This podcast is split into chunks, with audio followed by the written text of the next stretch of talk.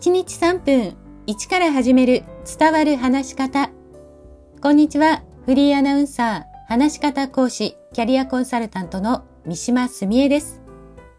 番組をお聞きくださいましてありがとうございます。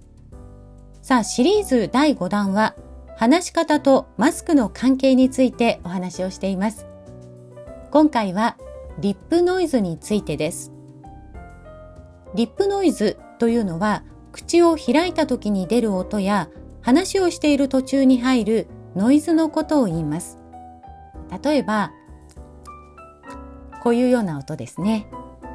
これ実はプロの話し手も悩む人が多いんですけれども、最近は音声配信が増えたこと、ウェブ会議も増えて、このリップノイズに関するご相談を受けることも私は多くなりました。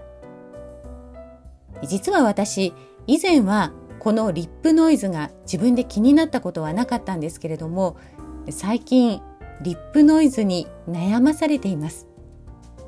この番組の収録の際も収録前や収録中にいろいろと対策をしているんです。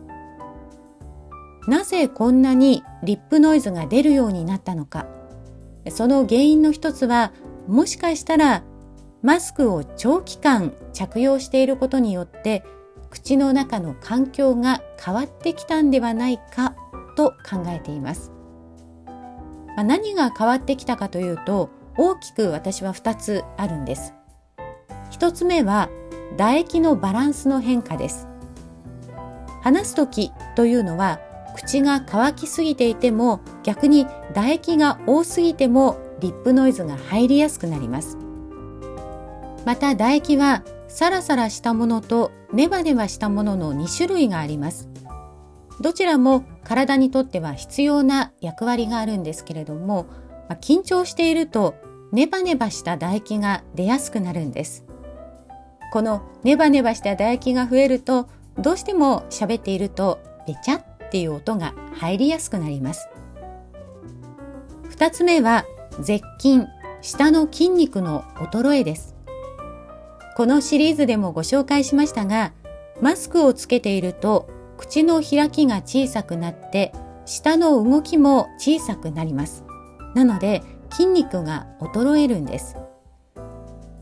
舌の筋肉が衰えると舌の動きが遅くなったり正しく動かせなくなったりしてリップノイズが入ってしまいます。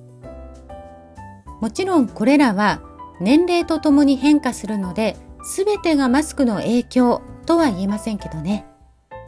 ただ、リップノイズは聞き手にとって耳障りな音です。次回は私が行っている対策法をご紹介します。今日も最後までお聴きくださいましてありがとうございました。